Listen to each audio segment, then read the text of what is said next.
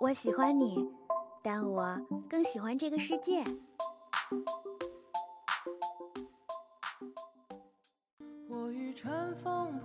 如果能与时间白头偕老，假如有一天你遇到了跟他长得一模一样的人，他真的就是他吗？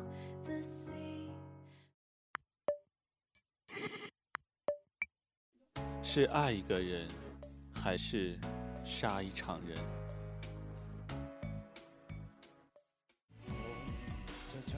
请给我一天的时间。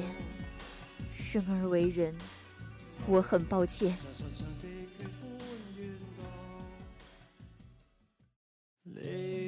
有人说，跨过黑暗就是黎明，我的黎明可能永远不会来了。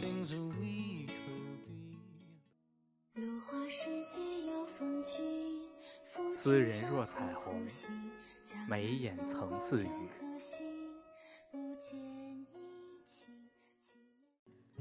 没有喜欢你多久，但觉得能喜欢你好久。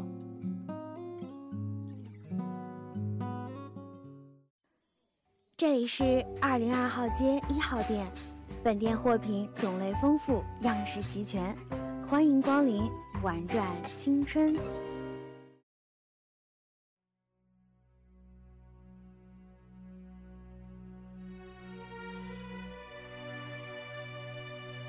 午夜时分，墨黑的夜空将偌大的森林尽数覆盖，时不时从远处传来低沉的兽鸣，吓得森林里的其他虫鸟野兽瑟瑟发抖，不敢发出丝毫的声响。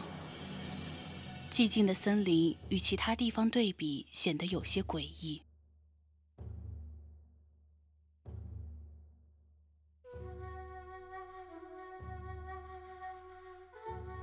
森林东部某一角落的山洞内，一群身穿黑色甲胄的士兵，以一位身着黑金铠甲的人为中心，呈左右两排站开。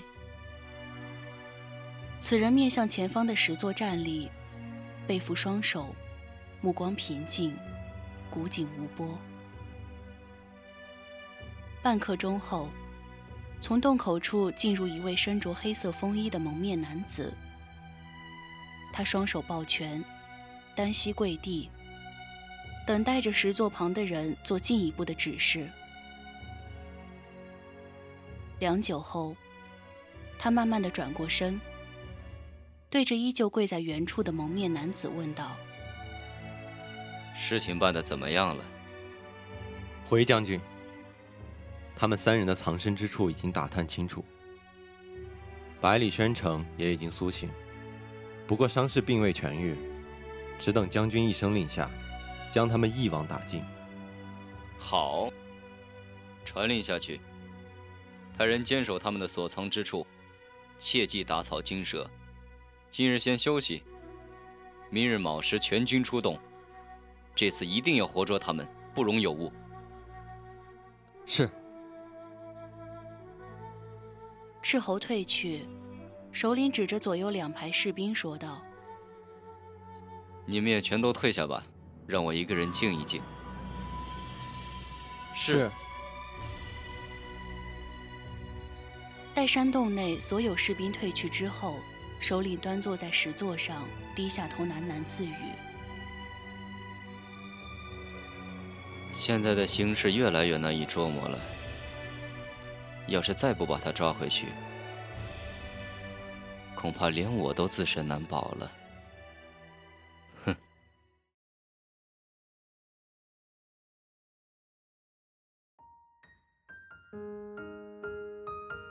与此同时，悬崖腰部处的洞口传出一丝微弱的火光。山洞内，百里研墨和青灵分别坐在石床的两旁，听着石床上的百里宣城讲述过去五年间的经历。与师傅道别时，他指着远处，那是京城所在的方向。我会意，毅然踏上了前往京城的路。但在途中，我不慎暴露了自己的身份。接下来就是他们无休止的追杀。要不是你们救我，恐怕我已经死在青岩镇了。他们是不会杀你的。为什么？他们是想活捉你，你死了对他们没有任何好处。他们是想用你来要挟伯父。现在伯父与他们僵持不下，他们抓了你，任由伯父本事滔天，再也不能和他们相抗衡了。毕竟，你是他唯一的儿子。他们，他们是谁？是追杀我的那些人吗？对，就是他们。他们是当今皇帝的近臣，可如今天下大乱，保不准第二天就有个新皇帝登基。真正的实权其实都掌握在他们手里，而皇帝不过是他们稳定民心的傀儡罢了。他们创建了一个叫做杀生门的组织，这个组织里面全是高手，他们精通暗器与刺杀之道。这些人被用来刺杀那些与他们作对的人，而组织追杀你的那位将军名叫重兵，他是杀生门的一员大将。传言他心狠手辣，杀人如麻。你这些年经历的大大小小的追杀，都是他一手策划的。哼，这笔账我迟早要找他算回来。君子报仇，十年不晚。现在我们还是想想怎么离开这里吧。是啊。前些天我们设置的陷阱全都被他们排除了。几天过去了，他们还没有任何动作，应该是在策划什么，或者我们已经被他们包围了。只要我们冲出去，他们肯定会毫不犹豫地出手。对不起，是我拖累了你们。要是实在不行的话，你们就先走吧，不用管我了。反正他们也不会杀我的。说什么呢？我们是不会抛下你的，对吧，研墨大哥？对，你是我弟弟，我怎么可能抛下你不管不顾呢？那我和那些眼里只有利益的王臣权贵有什么区别？不用多想，车到山前必有路。我相信这次我们肯定都能活着出去的。好了，你早些歇息，明天还要赶路呢。嗯，你也是。野墨大哥，我想单独跟宣城聊会儿天。青灵看着百里研墨，有些不好意思的说道。百里研墨点点头，轻轻的叹了一口气，摇着头向山洞外走去。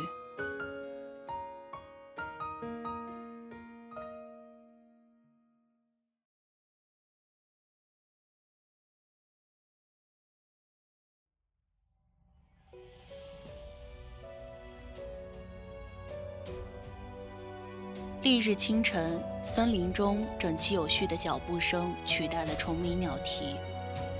远远望去，一群人浩浩汤汤地往中部最高的山峰赶去。百里宣城穿戴整齐，看着依旧躺在石床上熟睡的青灵，脸上洋溢着难以掩饰的笑容。这时，他听见周围传来的马蹄声与脚步声，心中已经有了猜测。嗯，他们找过来了。青灵被山洞外传来的声音吵醒。他睁开朦胧的睡眼，从石床上爬下。这时，百里研墨也出现在了山洞洞口，眨眼间便来到两人面前。想必你们也听到了，看这阵势，只有硬闯杀出一条血路才能突围了。到时候我牵制住重兵，剩下的就交给你们二人了。可是，宣城他的伤还没完全好啊。放心吧。虽然我的伤势还未痊愈，不过对付那些小喽啰还是游刃有余的。只是哥，那个虫兵可不是什么好对付的角色，你要小心。这个我知道。既然这样，那小林就交给你保护了，不要让我分心。你们逃出包围之后，去一个地方，那个地方很安全。小林知道那个地方在哪儿，我脱险之后自然会去那里找你们。你不跟我们一起走吗？我当然不可能和你们一起走，我牵制住虫兵，这样你们才能安全的逃出去，从而脱离出他们的视线。不然，以他们的风格，肯定会像以前一样久追不止的。要是我足够强，我们是不是就不会像现在这样这么被动了？我想要变得更强。师傅，不知道你现在的病怎么样？你以前说过，等我弱冠之年。一定要再回你那里一次。如今，离我弱冠之年只有几个月了，而你还在那里吗？现在看来也只能这样了。我去观察一下周围的地形，寻找突破口。百里宣城走后，百里研墨一丝不苟地向青灵交代了一些事情。话毕，他便跃上山顶。山洞内只留下一脸复杂、站在原处的青灵。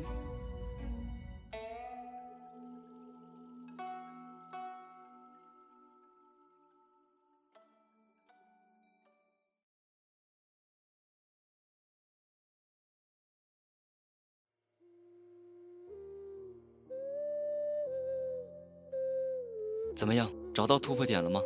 我观察了一下，山峰的四周布满了他们的士兵，但东边方向林荫密布，适宜隐藏身形。到时我们把东边的士兵清理完之后，往东边潜逃，继而转向北边林荫稀少的灌木丛，混淆他们的视听。他们肯定以为我们一直往东边逃逸，这样他们就失去了追踪我们的最佳时机。这个办法听起来很不错呢。只是野莫大哥他好了，我也觉得宣城的计划很合理，就按照这样执行吧。我先把重兵引去南边，并牵制住他，你们借机逃跑。记住，不要恋战，不然等他反应过来，我们就只能和他们正面对上了。对了，一定要保护好小林。走了，保重。说完，百里研墨就跃下山顶，直接朝着山峰南边的临时驻扎地奔去。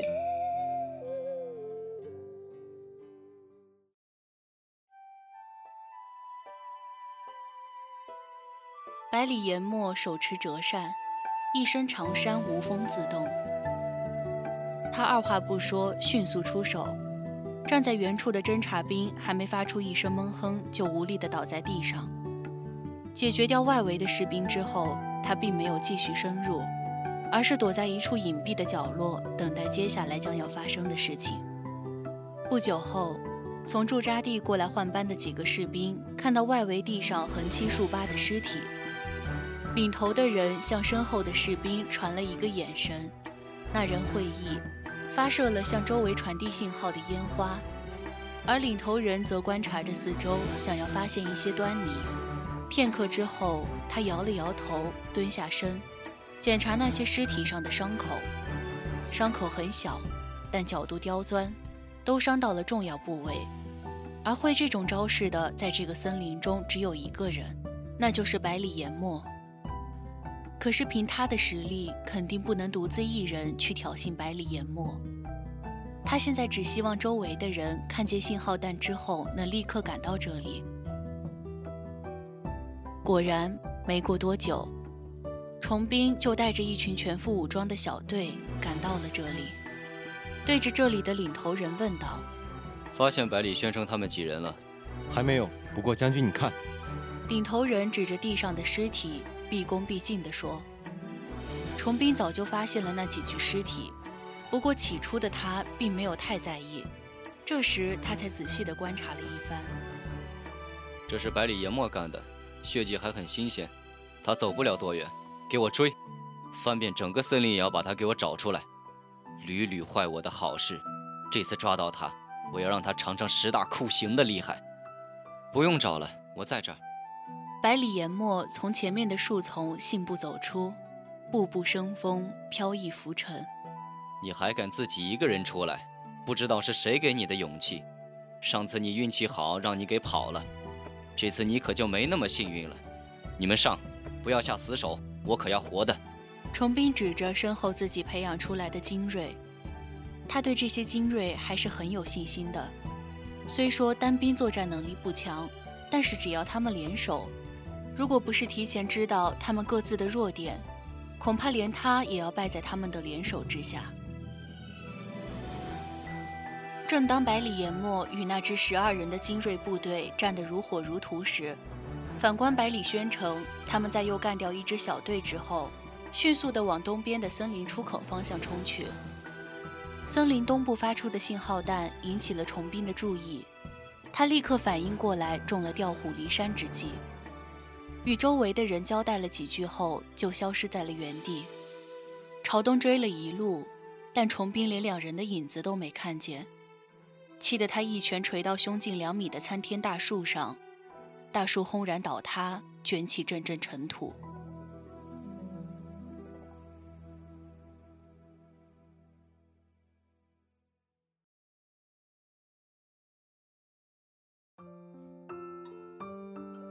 森林南部外围，两棵树间隐约出现两个身影，两道身影身上的衣服早已残破不堪，嘴角也渗出丝丝血迹，看上去颇为狼狈。终于出来了，没想到他们竟然有那么多人，差点就出不来了。现在还不安全，我们还是赶紧去堂哥说的那个地方，等他回来。蜿蜒的小路上，骑着骏马的百里宣城与青林快马加鞭，留下的只有一叠叠马蹄印。